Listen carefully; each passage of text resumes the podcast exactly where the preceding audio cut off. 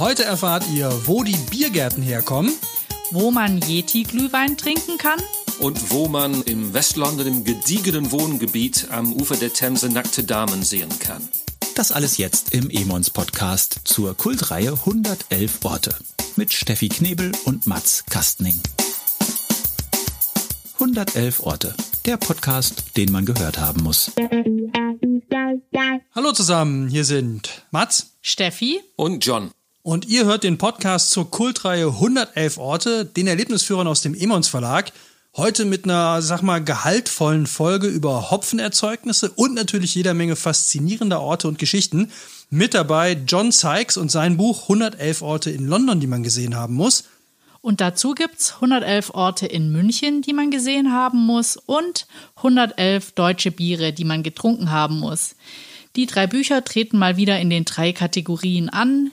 Lieblings mit Mutti und hm, lecker. Am Schluss gibt's dann einfach auch wieder eine Entscheidung und wir verlosen die drei Bücher unter allen, die uns einen Kommentar da lassen. John, bevor es losgeht, was muss man denn über dich wissen? Ja, was muss man über mich wissen? Ich ähm, bin Brite Engländer, wie man sicher schon hört, wohne aber schon lange in Deutschland und zwar in Köln. Also ich äh, habe auch die deutsche Staatsbürgerschaft erworben, habe die doppelte Staatsbürgerschaft jetzt. Das habe ich nicht wegen Brexit gemacht, ähm, aber jetzt erst recht sieht's aus wie eine gute Entscheidung. Fühle mich schon sehr lange in, äh, in Köln und im Rheinland wohl ähm, ich arbeite als äh, Stadtführer in Köln. Ich führe Leute durch den Kölner Dom. Zumindest außerhalb der Corona-Zeiten tue ich das. Ich übersetze interessante Sachen von Deutsch ins Englische und ich schreibe Reiseführer über Großbritannien für deutsche Leser, wie zum Beispiel ähm, das Buch über London. Okay, jetzt aber mal Hand aufs Herz. Eigentlich bist du ja Rockgitarrist und hast tatsächlich auch schon mal, wie ich im Internet erfahren habe, bei Sin Lissy gespielt. Jetzt erzähl doch mal von deiner Rockgitarristenkarriere. Oh, du hast mich entlarvt. Oh. also ich, äh, ich hätte das lieber verschwiegen. Ähm, jetzt wissen alle Freunde, dass, dass der John Sykes, der für Thin Lizzy äh, Gitarre gespielt hat, vielleicht ähm, derselbe sein könnte. Ich dementiere das. Ich sage einfach, der, der, der Name John Sykes ist nicht so ungewöhnlich. Äh, es gibt wahrscheinlich sehr viele auf der Welt und nur zwei von uns sind berühmt halt, der Gitarrist und ich. ja, ich hätte auch eben, also ich hätte sonst direkt nach der Perücke gefragt. okay, also dann legen wir mal los. Das Thema Bier ist ja jetzt auch in London, denke ich mal, nicht unbekannt. Also der Engländer ist ja jetzt auch gerne äh, ein Biertrinker, würde ich jetzt mal behaupten, aus Erfahrung der Vergangenheit. Ich habe mir deswegen heute mal ausgesucht die 111 deutschen Biere, die man getrunken haben muss. Zum einen, weil ich bin ja selber Rheinländer, Kölner. Ich trinke sehr gerne Bier und äh, was ich auch gerne mache, ist beim Biertrinken so ein bisschen klugscheißen. Also, dass man so Geschichten erzählt über Skirlch, über irgendwelche Sachen, wie kommt der Deckel, wie kommt die Ports voll und all solche Geschichten. Und sowas wollte ich gerne haben, um das zu passenden oder unpassenden Gelegenheiten zu erzählen. Steff, warum entführst du uns heute nach München? Ja, ich dachte mir, wenn das Ganze schon so bierlastig wird, suche ich mir auch eine passende Stadt dazu aus. Ich habe 111 Orte in München, die man gesehen haben muss, mitgebracht und vielleicht auch so ein bisschen, weil ähm, Oktoberfest ja dieses Jahr eher im kleinen heimischen Rahmen stattfindet und für alle, die einfach mal äh, zu Hause geblieben sind oder in München einfach was anderes erleben wollen wie Oktoberfest, eignet sich natürlich 111 Orte in München. Gut, dann legen wir los mit unserer ersten Rubrik. Lieblings. John, du bist der Gast. Du darfst selbstverständlich wie immer anfangen. Was ist dein Lieblings, was auch immer in London? Ich habe so viele dort. Die Stadt ist ja riesig, 1600 Quadratkilometer, fast neun Millionen Menschen. Also die Auswahl ist einfach enorm. Ähm, aber was wir soeben angesprochen haben, oder ich, ich erwähnte die nackten Damen am Themseufer, das war eine neuerliche Entdeckung von mir. Es gibt im Westen von London sehr lauschige schöne Stadtteile, wo reichere Menschen wohnen.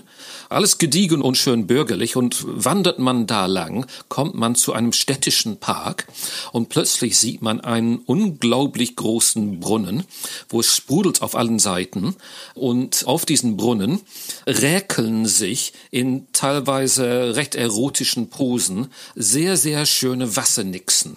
Ähm, die, die sind leider aus Marmor, aus Carrara-Marmor, aber die sehen ja recht ansprechend aus und es ist schon ähm, sehr überraschend.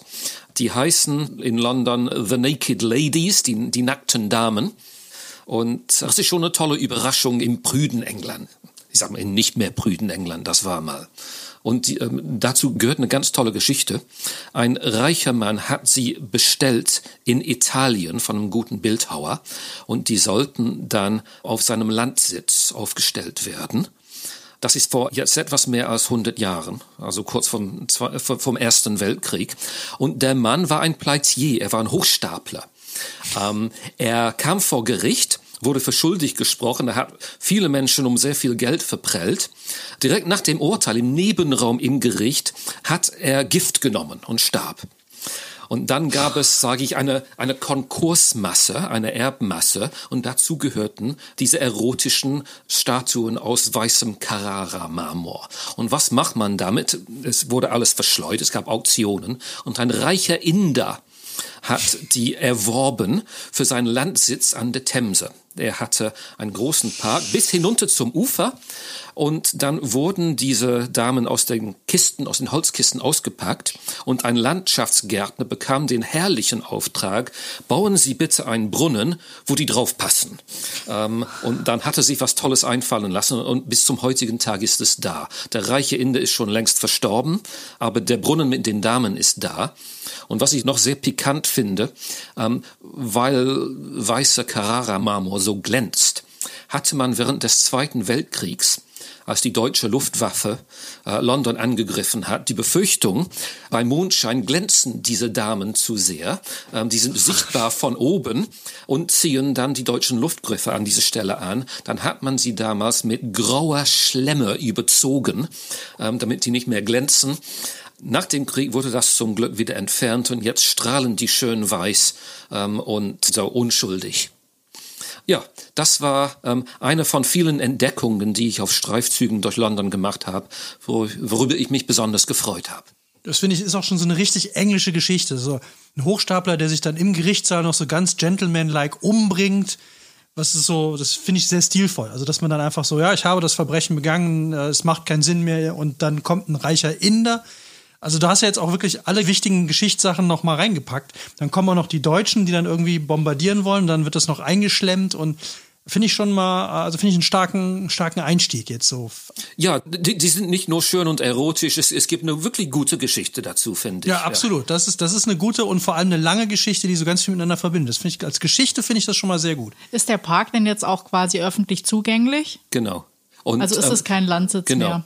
Ähm, in, in dem ehemaligen Landsitz des reichen Inders sitzen jetzt ähm, städtische Beamte von dem Bezirk in West-London und der dazugehörige Park ist einfach ein öffentlicher Park. Also es ist, ist für jeden da. Das mag ich ja an London total gern, dass es so viele Parks und Freiflächen gibt und die alle so unterschiedlich sind. Es ist wie, wie eine kleine Oase. Ich fand ja ganz toll, als wir in England waren, ich habe mal eine Reportage über Capability Brown gemacht. Oh, gutes Thema. Ja, und dann haben wir auch mehrere Landschaftsgärten besucht. Und ich fand das total irre, als wir in einem davon waren. Das, das sah aus wie so ein Gemälde, wo die Leute fehlen. Also mhm. jeder Baum war irgendwie genau an der richtigen Stelle, war ganz total durchkonzipiert und wir standen auf einem kleinen Hügel und das sah wirklich so aus wie ein Gemälde ohne Menschen. Und dann äh, habe ich tatsächlich von der Expertin, mit der wir da anschließend gesprochen haben, erfahren, ja, das war auch genauso gedacht, nämlich, dass diese Landschaft wirklich bespielt worden ist mit Reitern, mit Pferdegruppen, mit Menschenansammlungen. Und der Punkt, wo wir standen, da war so ein ganz kleines Schlösschen. Und da saß dann halt der Schlossherr und hat dann von da oben runtergeguckt, wie dann unten quasi für ihn so eine Landschaft inszeniert wurde. Ja, was man fand halt alles macht, wenn man noch keinen Fernseher hat. ja. Also das Oder fand ich total großartig. Also ich, ich, ich liebe das auch. sogar in London gibt's noch den ein oder anderen Landsitz. Die Stadt ist so riesig und es gibt große Grünflächen. Ähm, da kann man auch Parklandschaft in der Stadt London, dieser Capability Brown, der große Landschaftsgärtner, äh, gestaltet hat. Und von ihm gibt's auch eine Statue am Ufer der Themse in West-London, nicht weit von den nackten Damen. Ich glaube, der hat mal in der Gegend gewohnt. Also eine Statue, die ihn zeigt. Ja, ähm, ähm, ge äh, gekleidet, ja. ja. Muss ja nicht alles nackt sein in London. Okay, Steff, wie willst du jetzt äh, gegen den, äh, gegen diesen Brunnen hübscher Frauen äh, Badenixen in München? Was steht da an der Isar? Kommt da jetzt direkt ein. Also ich könnte jetzt natürlich ganz klassisch mit dem Eisbach und der Welle antworten, aber ich habe mir was anderes ausgesucht als Lieblings. Und zwar habe ich mir eine Auffangstation für Reptilien ausgesucht. Und was ich daran ganz nett fand, war, dass das Ganze die Schwabinger Kriech- und Krabbelgruppe genannt wurde. Und angefangen hat es nämlich 1995, als bei einer Razzia gleich 150 Kaimane und kleine Alligatoren und so weiter gefunden worden sind und die ja irgendwie tiermedizinisch ähm, betreut werden mussten. Dann sind die in die Tierklinik gebracht worden und dann haben die eben angefangen, so eine Auffangstation einzurichten. Und man glaubt wohl nicht, wie viele solche Tiere in der Großstadt leben und gefunden werden. Und was ich am spannendsten an der ganzen Geschichte fand, a, also man kann das anschauen, man muss sich dazu allerdings anmelden und die haben eine Größenbeschränkung eingeführt. Also wenn ein Alligator oder eine Schlange über zwei Meter lang ist, darf die nicht in diese Auffangstation. Dann muss sie wahrscheinlich in Zoo. Aber dass das Ganze mitten in Schwabing, da wo eigentlich die Leute leben und, äh, sag ich mal, wo man das jetzt nicht erwartet, das fand ich schon einen sehr spannenden Ort für München. Also das wäre mein Liebling. John, wie viel freilaufende Kaimane, Alligatoren und sonstige Reptilien habt ihr so in London? Freilaufende, ich hoffe keine. Ähm, ab und zu gibt es Meldungen über Tiere in der Themse, dass mal ein kleiner Wal sich dort verirrt oder, oder Robben oder so. Aber dass ein Kaiman dort war, habe ich noch nicht gehört.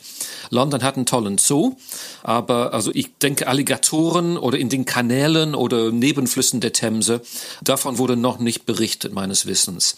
Aber wenn, dann werde ich es erfahren, es kommt ins Buch bei der nächsten Auflage, klar. Man hat immer so das Gefühl, das ist gerne so ein Thema für ein Sommerloch von einer Zeitung. Also so ein Kaiman in einem Baggersee. Das ist auch immer derselbe. Also ich glaube, ja. der, der wird auch ausgesetzt von der Presse, damit die irgendwann im Sommer was zu berichten haben. Dann geht irgendein Reporter geht im Juni los, setzt diesen armen kleinen Kaiman irgendwo rein. Ja, oder er wird halt nach Schwabing gebracht in die Krabbelgruppe. Oder er kommt nach Schwabing in die Krabbelgruppe. Ja. Den hatten wir in Köln auch, den Kaiman in der Baggersee, tatsächlich. Vielleicht war es ein Münchener. Ja, ja äh, vielleicht haben die, äh, die müssen das ja wahrscheinlich auch irgendwie finanzieren. Vielleicht verleihen die die für sowas. Also dass das eigentlich total ja, harmlose er, Tiere sind. Oder er war schon über zwei Meter und sie haben gesagt, na, dann muss er halt in Köln in Baggersee. Das kann natürlich auch sein. Ich weiß gar nicht, ob ein Kaiman überhaupt zwei Meter wird. Ich kenne mich mit den Feinheiten überhaupt nicht aus. Äh, du warst doch mal in Australien. 111 äh, Reptilien. Über zwei Amphibien, Meter. keine Ahnung. Also nächstes Buchprojekt 111 Reptilien über zwei Meter. In der man, Themse. In der Themse, die man nicht mehr in der Krabbelgruppe abgeben kann. Mats, du, was hast du dabei als Lieblings? Okay, ich habe mir rausgesucht das Aktien Zwickel Kellerbier. So, und äh, da sind jetzt zwei Sachen drin, die ich total spannend fand, weil ich die nicht kannte. Äh, ich frage mal direkt nach London. Ähm, John, weißt du, was ein Zwickelbier ist? Nein, ich, ich kenne Zwickel aus Architektur. Das ist so ein Dreieck zwischen Bögen, aber beim Bier kenne ich das nicht. Hast du auch noch was mit Zwickel? Nee, ich habe auch nichts mehr mit Zwickel. Also ich wusste nur, dass der Zwickel ist irgendein Geldstück, auch noch in Österreich oder in Bayern. Also was früher so der Heiermann in, in, in Deutschland war, gibt es irgendwo noch mal woanders, da nennt sich das auch Zwickel. Aber ein Zwickel ist ein kleiner Zapfhahn. Und damit testet der Brauer sein Bier, bevor es fertig gegärt ist. Und warum die dieses Bier irgendwann mal verkauft haben, bevor es fertig gegärt ist, es muss A sehr bekömmlich sein, weil es weniger Kohlensäure hat, aber es wurde früher nicht besteuert. Das hieß, wenn du das Bier verkauft hast, bevor es fertig gegärt ist, musstest du keine Steuern drauf zahlen. Und das war natürlich ein Riesenanreiz für Brauer, dann dieses Bier früher zu verkaufen. Und aber das hat doch Alkohol, oder nicht? Es hat Alkohol, es ist halt nur noch nicht zu Ende gegärt. Und dann hatte man anscheinend damals keine, muss man keine Steuern zahlen. Und der zweite Vorteil ist für die Leute, die es gekauft haben, die haben gesagt, also die Brauer haben natürlich, weil das Bier noch nicht fertig war, nur das beste Bier genommen, was sie hatten, um es vorab zu verkaufen, um die Steuern zu sparen. Das heißt, du konntest immer davon ausgehen, es war ein bekömmliches Bier und es war das beste Bier, was der Kollege am Start hatte. So, mhm. das ist das eine. So viel zum Thema Zwickel. Und dann, ich habe ja gesagt, Aktien Zwickel Kellerbier. Ähm, mein Teasing war ja, ich verrate euch mal, wo der Biergarten herkommt.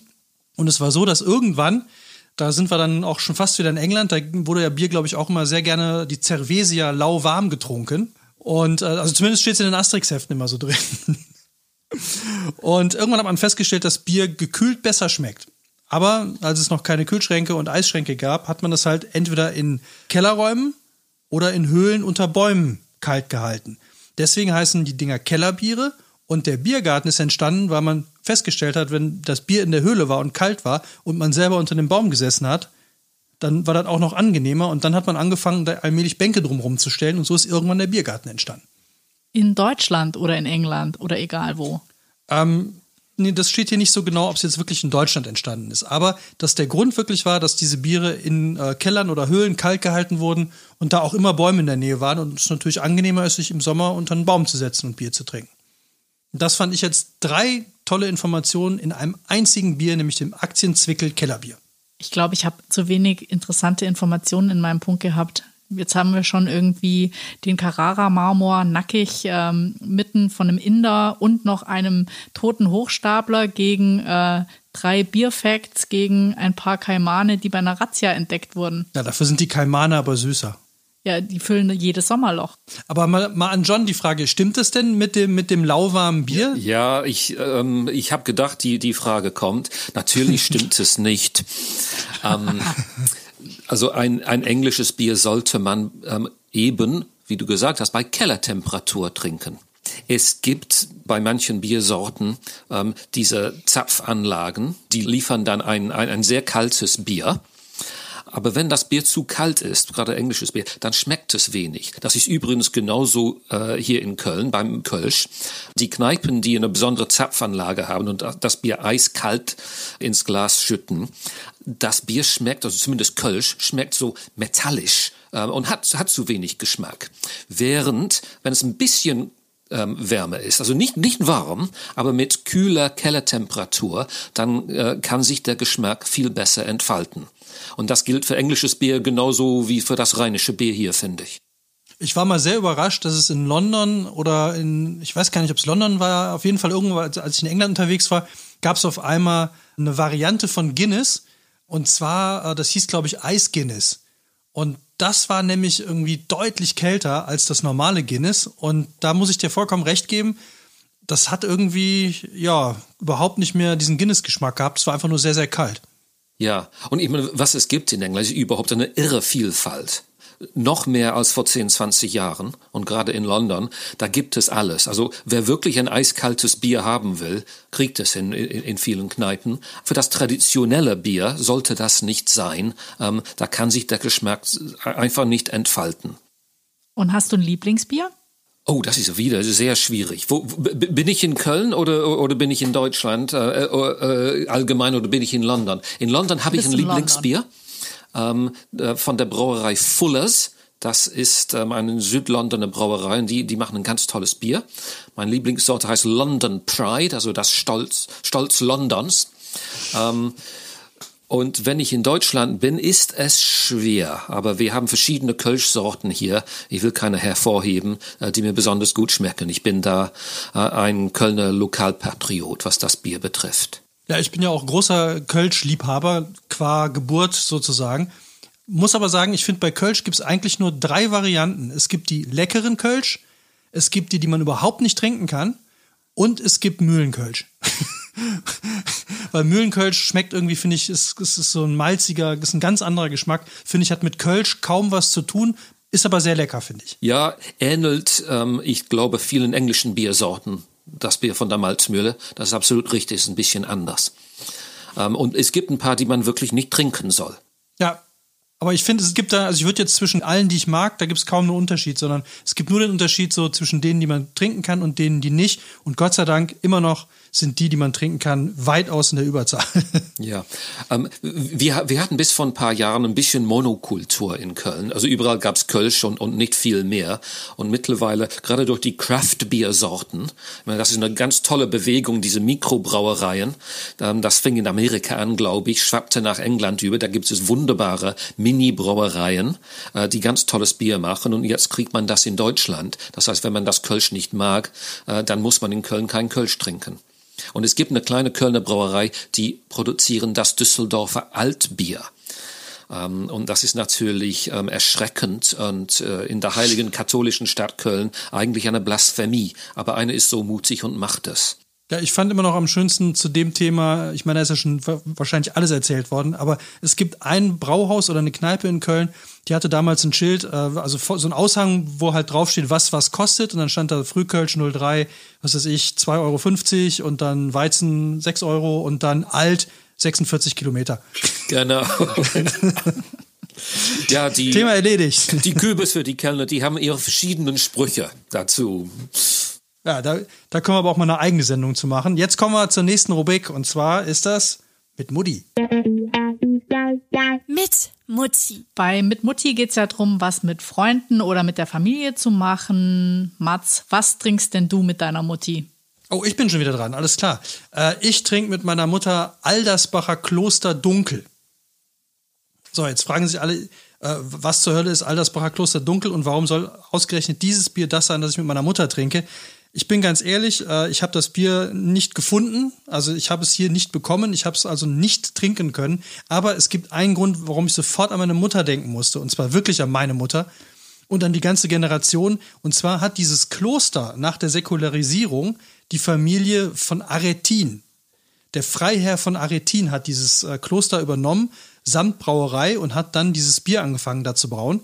Und seine äh, Nachfolgerin oder, oder Enkelin ist die Freiin, so heißt das tatsächlich, Annette von Aretin. So, und alle Deutschen, die etwa im Alter meiner Eltern sind, werden diesen Namen kennen und sofort wissen, von welcher Fernsehsendung die Rede ist. Ich bin nicht so alt wie deine Mutter, sag. Es ist das berühmte Was bin ich mit Robert Lemke. Weil eine von denen, die da saß, oder die Frau, die da saß, das war die Freiin Annette von Aretin. Und die hatte einen ganz geilen eigenen Style, wie sie Fragen gestellt hat. Also es ging ja immer darum, die mussten zu dritt rausfinden, was der Gegenüber für einen Beruf hat und was der macht. Und die wussten immer nur, wenn der kam rein und hat ein Kreuz gemacht, ob er selbstständig oder unselbstständig ist. Und dann mussten die immer raten und durften Fragen stellen. So. Also hat ihr Beruf was mit Menschen zu tun? Oder helfen sie anderen mit ihrer Arbeit? Oder solche Geschichten, dann durfte der immer Ja oder Nein sagen. Und wenn er Nein gesagt hat, hat Robert Lemke immer oben in dieses äh, Porzellan-Sparschwein 5 D-Mark reingekippt, äh, rein, reingeschnippt. Und äh, nach zehn Fragen, äh, wenn sie es dann nicht raus hatten, dann haben sie verloren. Und da war diese Freien von Aretin, war eine von den Fragerinnen. Und die kennt, glaube ich, in der Generation wirklich jeder. Und deswegen muss deine Mutter jetzt das Bier trinken. Deswegen muss meine Mutter mit mir das Aldersbacher Kloster Dunkel trinken und wir werden dann gegenseitig raten, was wir gerade vom Beruf machen. Mhm. Zum Beispiel. Kennst du die Sendung, John? Ich habe die Sendung noch mitgekriegt, als ich neu in Deutschland war. Man durfte immer nur mit Fragen stellen, die mit, mit Ja und Nein zu beantworten waren. Ne? Und dann ging es darum, einfach sehr geschickt die Fragen zu stellen und alles einzuengen. Aber diese Freifrau oder Baronin, die habe ich nicht mehr Freien. mitbekommen. Freien. Die Freien, ähm, die kannte ich nicht. Die saß aber immer da, die hieß da, die hatten ja, glaube ich, immer nur äh, die, beim Vornamen die genannt. Das war Annette. Das war äh, die eine Frau, die da saß und die, äh, die hat immer so ein bisschen, so leicht adelig schon gesprochen. Also die hätte auch, glaube ich, gut nach England gepasst. Ja, finde find ich aber toll, dass man einfach Annette zu ihr sagen konnte. Das finde ich sehr demokratisch und volksnah. Ungestraft. okay, Steff, was, was machst du mit deiner ähm, Mutti in München? ich habe gedacht, ich suche mir jetzt mal was ganz anderes aus. Auch vielleicht nicht München typisch. Und zwar gehe ich mit meiner Mutter zusammen zum Michael Jackson Memorial. Und ähm, das fand ich eigentlich eine ganz nette Geschichte, weil äh, das gibt's gar nicht wirklich offiziell, dieses Michael Jackson Memorial. Das ist ursprünglich eine Statue, die steht vom Bayerischen Hof. Und zwar ist es eine Statue des Renaissance-Komponisten Orlando di Lasso. Und im unteren Bereich, den ganzen Sockel, haben die Fans einfach vollgestellt mit Bildern, Kuscheltieren, Blumen und so weiter zu Michael Jackson. Und ähm, der war ja ein paar Mal in München, hat da auch Konzerte gegeben und hat eben auch mal sein Kind aus dem bayerischen Hof rausgehalten. Das wissen wahrscheinlich die meisten, diese schreckliche Szene, wo er dieses verhüllte Baby einmal rausgehalten Bild, ja. hat. Auf jeden Fall haben die Fans es da eingerichtet und das ist auch ein Ort hier im Buch. Und ähm, ich glaube, ich habe da eher so ein bisschen eine persönliche Geschichte dafür. Ich war mit meinen Eltern und äh, mein, meinen Geschwistern mal in so einem, als wir ganz klein waren, in so einem Cluburlaub und da war gerade die Platte äh, Thriller von Michael Jackson rausgekommen und dann ähm, waren wir in diesem Mini-Club und haben uns dann als Zombies verkleidet. Wir haben schwarze Müllsäcke übergestülpt gekriegt und hatten ganz lange Haare und die haben wir eben hochtupiert und haben uns dann noch so ein bisschen geschminkt. Ich glaube, den ganzen Urlaub haben wir die Haare nicht mehr frisiert bekommen, aber seitdem war irgendwie Michael Jackson und Thriller war so, war so ein Familiending und deswegen würde ich, glaube ich, mit meiner Mutti dieses Denkmal hier, dieses Memorial besuchen zum Michael Jackson Memorial, das gar kein Michael Jackson Memorial ja, ist, sondern. Aber Michael Jackson geht immer und ich will auch mal gewinnen. Alles klar, okay. Ob Orlando Di Lasso damit zufrieden wäre, das keine Ahnung. Ja hast, du, hast du eine Beziehung zu Michael Jackson oder? ähm, keine persönliche, aber ähm, ich habe irgendwann gesehen, dass anscheinend sein Grab in Köln ist. Natürlich. Ähm, zumindest wurde behauptet, weil wir haben ein tolles römisches Museum äh, hier in Köln, das römisch-germanische Museum, und um das Museum herum hat man steinerne Gegenstände aufgestellt, wahrscheinlich zu zeigen, was innen drin ist, um Besucher anzulocken. Und darunter sind einige riesige römische Sarkophage die stehen einfach rum immer diesen Änderungen, die viele Tonnen wiegen. Ähm, und äh, ich weiß, ähm, nach Michael Jacksons Tod, irgendwann hat ein Graffiti-Sprayer auf einem dieser äh, Sarkophage einfach Michael Jackson dann gesprayt. ähm, der Deckel war noch drauf, also keiner konnte wirklich sehen und beweisen, dass Michael Jackson nicht darin liegt. Also behauptet sie einfach, dass das Grab von Michael Jackson in Köln ist das klingt für mich jetzt plausibel, aber das Memorial kann ja trotzdem in München sein. Also so eine Erinnerung, man sollte dann vielleicht dazu schreiben, Grab in Köln. Wir, so, wir sollen alle was von ihm haben, finde ich. Ja, ich würde auch sagen, ja. Michael Jackson geht immer. Jetzt kannst du noch versuchen, mit Michael Jackson einen Punkt zu machen. Ich mit Michael Jackson? Ja.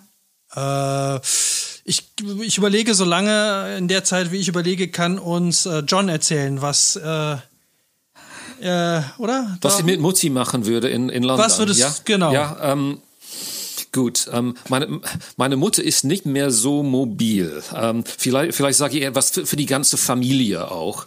Ähm, da könnte man äh, sie auch hinführen. Es gibt ein äh, relativ unbekanntes Museum in Südlondon, ein paar Kilometer südlich der Stadt mit, aber gut erreichbar. Und das heißt das Horniman Museum.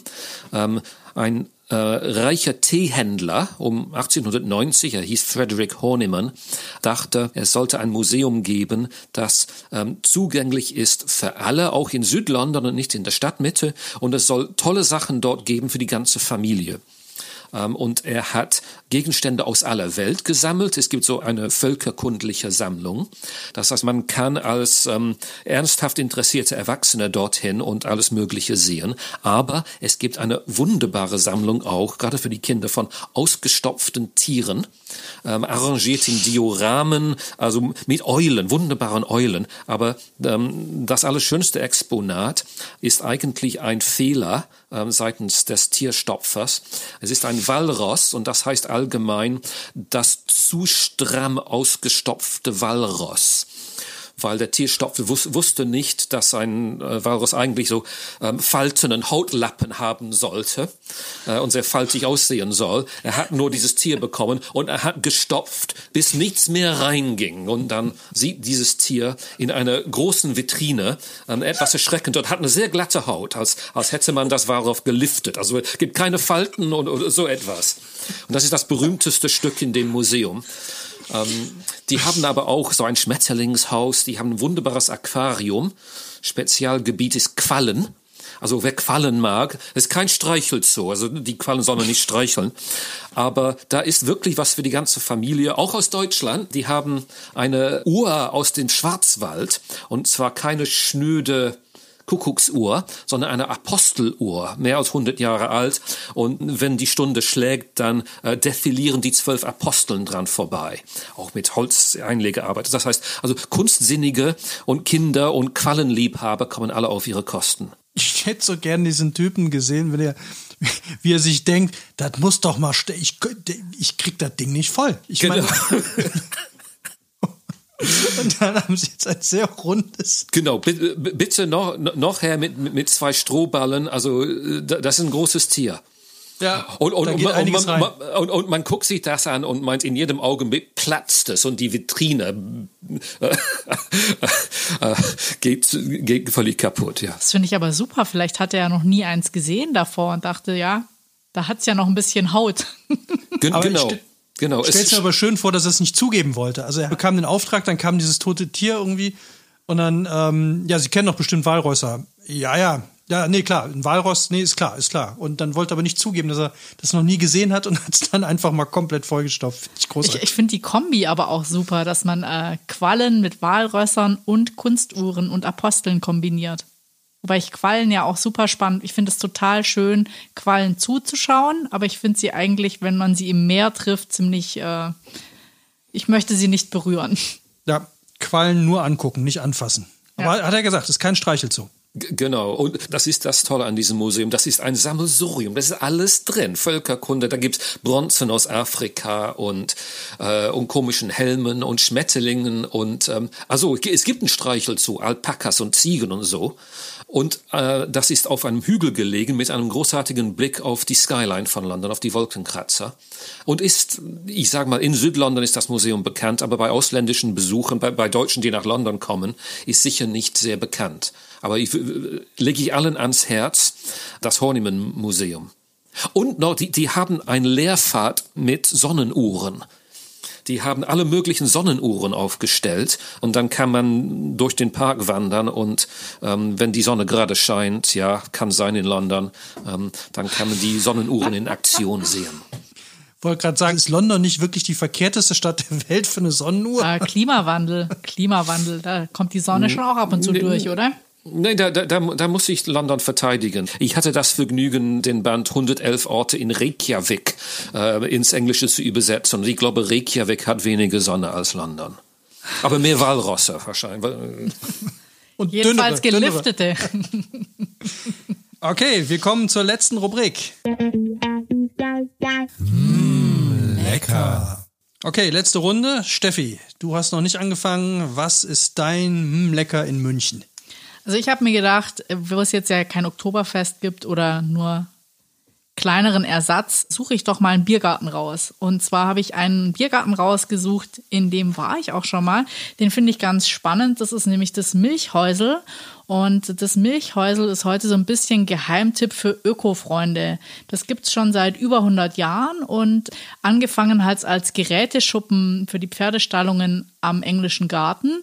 Dann im Krieg oder nach dem äh, Zweiten Weltkrieg hat es als Ausgabestelle für Milch und Brot hergehalten. Deswegen heißt es eigentlich auch Milchhäusel.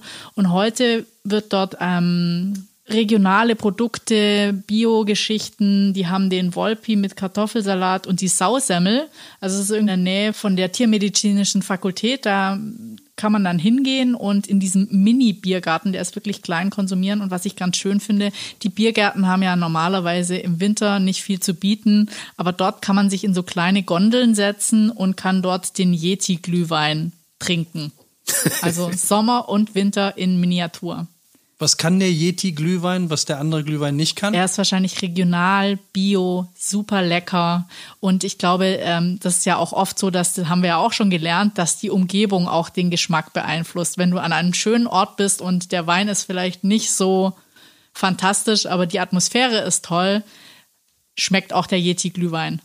Trinkt der Engländer oder der Londoner Glühwein? Ja, ja schon. Ähm, es gibt einen englischen Begriff dafür, das heißt Mulled Wine, ist also ein Rotwein mit Gewürzen und gewärmt, aber man kann auch Glühwein trinken unter dem Namen, weil es in England viele deutsche Weihnachtsmärkte gibt. Und, und das ist so ein Begriff, das ist the German Christmas Market. Vor vielen Jahren haben die englischen Einzelhändler gemerkt, dass ihre Kundschaft nach Deutschland fliegt in der Weihnachtszeit. Die steigen in Busse oder, oder in Flieger und kommen dann nach Nürnberg, Leipzig, Köln, was weiß ich wo sonst und geben ihr Geld aus nicht vor Ort in England, sondern auf deutschen Weihnachtsmärkten. Äh, was machen wir denn da? Die Idee war, tatsächlich in England deutsche Weihnachtsmärkte zu etablieren. Und die gibt es in verschiedenen englischen Städten äh, unter dem Namen, so German Christmas Market, mit deutschen Händlern sogar. Und dann gibt es deutsche Wurst und deutschen Glühwein. Und ähm, zum Beispiel mein Neffe, der niemals bereit war, irgendetwas Gewürztes zu essen, als er dann in unsere nächste Stadt nach Liverpool fuhr und fand da einen deutschen Weihnachtsmarkt, der war plötzlich verliebt in Currywurst äh, und kon konnte Gewürze essen. ähm, und dazu Glühwein, selbstverständlich. Aber was unterscheidet denn jetzt den Englischen von dem Deutschen? Also was, was machen die Deutschen denn da anders? Am, am Wein oder am Markt? Am Markt, am, am Weihnachtsmarkt. Markt. Ähm, die englischen Weihnachtsmärkte sind eigentlich abgekupferte deutsche Weihnachtsmärkte. Und wie gesagt, teilweise sind es deutsche Händler, die haben auch gemerkt, ähm, bei uns ist es zu Hause ein bisschen abgegrast. Es gibt so viele Weihnachtsmärkte hier, ich kann nicht mehr so viel Gewinn machen in Deutschland. Und dann fliegen die samt Ware nach Birmingham oder Manchester oder Liverpool oder London und nehmen an dem deutschen Weihnachtsmarkt teil. Finde ich klasse. Also Völkerverständigung da. Im ich finde das Sinne. total faszinierend. Ich dachte immer, England wäre so super Christmas, alles so äh, geschmückt bis zum Umfallen. Ja. Aber ja. Outdoor sind die Deutschen das große Vorbild. Gut, sie ähm, haben auch leckere Lebkuchen. Also wenn es um die Märkte geht schon. Also weil diese Tradition von deutschen Weihnachtsmärkten hatte man nicht. Und ich weiß noch, wie ich in meinem ersten Jahr in Deutschland, ohne zu wissen, dass es sowas gibt, mich verirrte auf einen Weihnachtsmarkt. Das war damals in der Stadt Essen. Ich war buchstäblich wie ein Kind zu Weihnachten. Ich hatte große Augen, diese ganzen, äh, wie es roch, ne? nach, nach Waffeln und, und Maronen und so weiter und Glühwein und diese ganzen, diesen Holzschmuck und so. Also ich fand es ganz toll und meine Landsleute ähm, auch zu Hause oder ähm, immer noch, ja, dieses Jahr vielleicht nicht, fliegen viele nach Deutschland und kaufen hier ein. Ich fand sehr lustig. Ich habe mal eine englische Reisegruppe gefragt auf dem Kölner Weihnachtsmarkt. Also in Köln gibt's ja einige Weihnachtsmärkte, die auch äh, in der Innenstadt, die relativ gut miteinander verbunden sind, äh, warum die denn jetzt von England hierher kommen. Und dann haben sie gesagt, ja, es ist ein schöner Weihnachtsmarkt und so. Dann meinte aber einer aus der Gruppe, das Gute am Kölner Weihnachtsmarkt ist, der Bus steht am Dom und den Dom sehe ich immer. Gute Antwort. Ja, super. Ja, er wusste immer, wie er nach Hause kommt. Wahnsinn. John, jetzt du mit hm, lecker Fish ja. and Chips oder ein Guinness? Fish and Chips, Guinness. Ach, ähm, so. London ist wahrscheinlich neben New York die diverseste Stadt der Welt. Dort werden 300 Sprachen gesprochen. Also es ist wirklich sehr, sehr multikulti. Und deshalb nenne ich dann die Street Food Märkte, wo man manchmal unter einem Dach, manchmal ähm, irgendwo am Gelände auf einem Platz äh, an verschiedenen Ständen die Küche der ganzen Welt sieht. Es gibt ein jetzt langsam hippes Gebiet in Südostlondon, das heißt Bermondsey, ist nicht weit von der großen Brücke, von der Tower Bridge. Und da in den Eisenbahnbögen und daneben gibt es eine Straße, die heißt Rope Walk, also die Seilerei. Und da gibt es am Wochenende den tollsten Markt mit Street Food. Es gibt auch sei englische und schottische Gerichte, aber du kannst dich durch die Welt also einfach durchfressen. Ja, Nigeria, Japan, Korea, Griechenland, Peru, Afrika, Jamaika, es gibt viele Jamaikaner in London. Alles, was man sich vorstellen kann, ähm, ist dort vorhanden. Auch tolle kleine Brauereien, eine Käserei, die tatsächlich mitten in London Käse herstellt, Apfelwein, Dafür ist England sehr gut, das ist weniger bekannt, aber so eine Art Cidre, Cider heißt das, ein englischer Apfelwein ist toll. Und an diesem ähm, Markt im Stadtteil Bermondsey, wie gesagt, heißt Rope Walk, kann man einfach alles kriegen. Ist eine große Herausforderung. Man, man will alles probieren, es geht gar nicht. Das ist natürlich jetzt total gemein. Du hast wahrscheinlich einen Punkt, wo die ganze Straße drin ist und damit hast du eigentlich äh, die kulinarischen Highlights der Welt untergebracht, oder?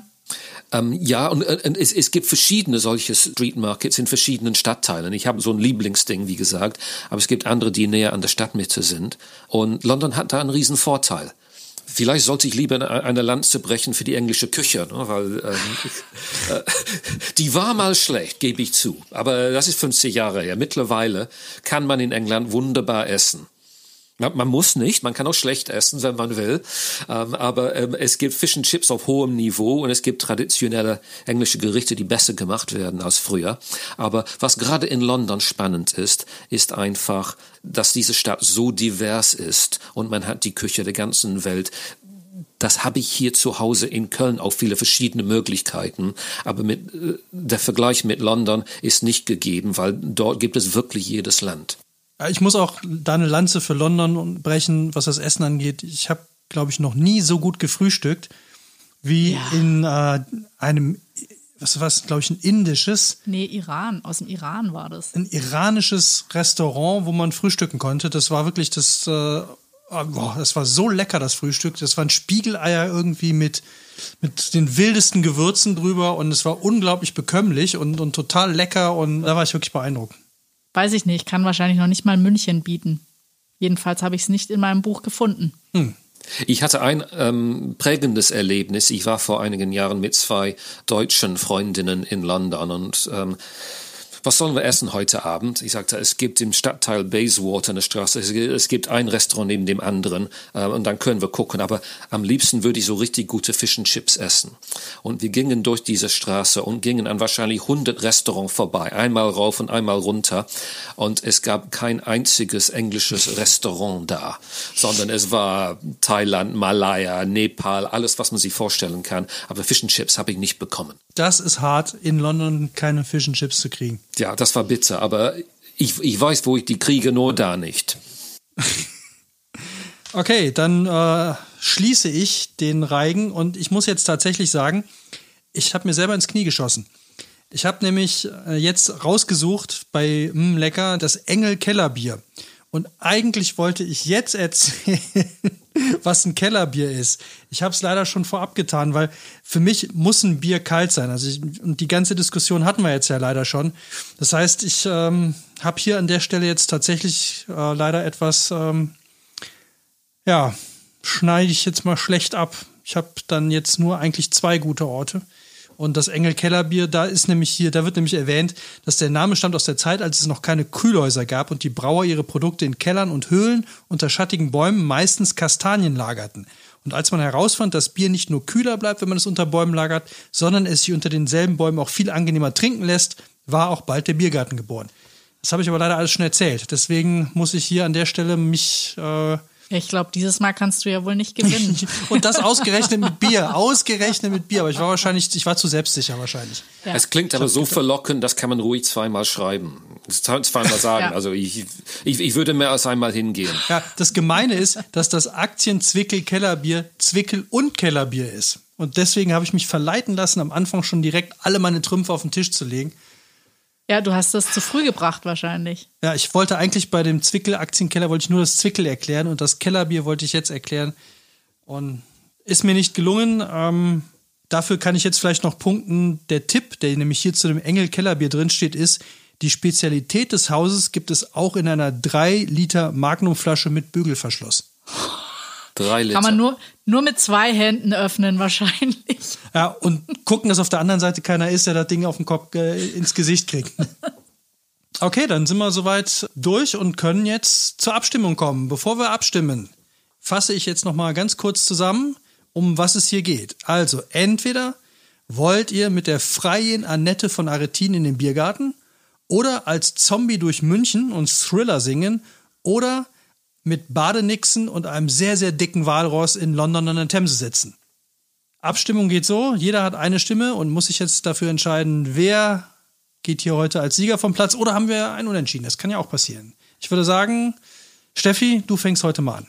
Also, ich bin ja schon ein bisschen gewillt, mich mal selber zu wählen, damit ich auch gewinne. Aber finde ich irgendwie nicht fair, weil das geliftete Walross hat mich einfach überzeugt. Also, das finde ich so eine skurrile Geschichte. Das ist doch ein Ort, wo man unbedingt hingehen will, weil man gleich mehrere Dinge auf einmal geboten kriegt und Street Market, Street Food, das ist einfach total gemein, weil man muss einfach nur einmal durchgehen, man kann die ganze Welt riechen und wenn man sich dann nachher noch aussuchen kann und jeder kann das essen, worauf er am meisten Lust hat, finde ich sensationell. Also John, du hast meine Stimme.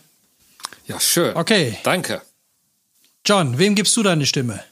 Oh Gott, das wird mir jetzt hochpeinlich, weil ich, äh, ich bin jetzt gezwungen, ich sag mal, die, die vornehme, bescheidene englische Zurückhaltung beiseite zu legen, ähm, weil ich habe ich hab da leider keine Entscheidungsschwierigkeiten. Also London ist für mich die großartigste Stadt der Welt, ähm, mit, mit, mit tausend Biersorten und einfach so viel größer und diverser als München. Ich, ich muss leider äh, für mein eigenes Buch stimmen. Tut mir leid.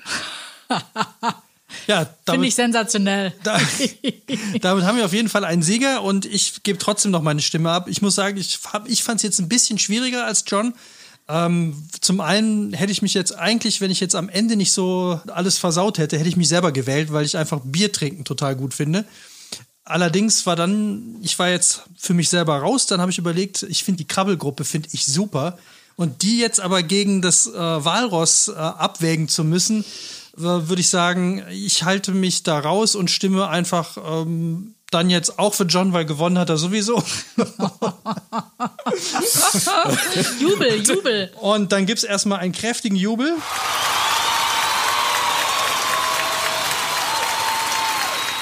Okay, John, herzlichen Glückwunsch. London hat gewonnen, nicht ganz unerwartet, weil du einfach ja alles vereinst, quasi, was wir hier auch versucht haben zu machen. Aber. Warte, er hat noch nicht mal die Royal-Karte ausgespielt. Es war kein James Bond dabei und auch kein Sherlock Holmes. Alle. Okay. Also es war wirklich top geheim. Die hätte er noch ausgepackt. Noch, machen wir noch einen Podcast? Ich, ich könnte über James Bond und die Royals erzählen, aber dann brauchen wir mehr Zeit. Also, ähm, Ja. aber, wir treffen aber, uns ja. nach dem Brexit nochmal, oder? Also äh, über Brexit reden wir vielleicht besser nicht. Ich kann mich ähm, eine Stunde am Stück darüber echauffieren. Ähm, dann, äh, und ja, verwende vielleicht Kraftausdrücke, die hierhin nicht gehören. Also 111 Kraftausdrücke, mit denen man den Brexit betiteln kann. Können wir da nochmal eine extra Folge zu machen? John, wir bekommen von dir auch noch, also nicht nur wir, sondern alle, die jetzt zugehört haben und auf die Shownotes zu dieser Folge gucken, finden da ein PDF mit nochmal einer kleinen Extratour, die John für uns zusammengestellt hat. Und Wenn ihr die Bücher gewinnen wollt, dann lasst uns eine Sternekritik da, schreibt uns auf Facebook oder auf jeden Fall empfehlt uns weiter. John, jetzt hast du noch die Möglichkeit, nachdem du dich eh schon selber gewählt hast, noch mehr Promo in eigener Sache zu machen. Hast du irgendwelche aktuellen Projekte am Start? Ist irgendwas in, in der Pipeline, was demnächst rauskommt bei dir? Ah, immer was in der Pipeline. Also ähm, eine Neuauflage von 111 Orten in London erscheint im März mit neuen Orten, teilweise sehr skurrile. Die nackten Damen sind drin, aber auch ein unglaublicher Ort, der nennt sich God's Own Junkyard, also zu Deutsch Gottes eigener Schrottplatz. Also ich, ich verrate nichts drüber, aber da, das lohnt sich sehr, da reinzuschauen. Ich bin aber kein Londoner, ich komme aus Nordengland und ich schreibe gerade an einem Buch mit dem Titel ähm, 50 Highlights abseits der ausgetretenen Pfade in Nordengland. Nur 50, aber 111 würden mir einfallen und äh, das macht mir auch großen Spaß. Wenn ihr die Bücher haben wollt, wie schon gesagt von Steffi, ihr könnt sie gewinnen, ihr könnt die neue Version nächstes Jahr kaufen. Macht das bitte bei eurem lokalen Bookdealer, bei eurem Local Bookdealer oder könnt die Bücher in der Regel auch direkt bei Emons bestellen. Ansonsten abonniert unseren Podcast, liked ihn, hört ihn im Bierhäusel auf eurem privaten Oktoberfest zu Hause auf der Dachterrasse oder im Bierkeller. Wir hören uns in der nächsten Folge wieder. Da geht es vielleicht um 111 Outfits, die man obenrum bei der Videokonferenz tragen muss. Oder vermutlich, wahrscheinlich sind es doch wieder drei spannende, skurrile und auf jeden Fall sehr, sehr unterhaltsame 111er Bücher. Findet's raus, hört rein und vergesst niemals. 100 Orte sind elf zu wenig. Macht's gut, bye. Tschüss. Tschüss. 111 Orte. Der Podcast, den man wiederhören muss. Konzept und Produktion Audiotextur.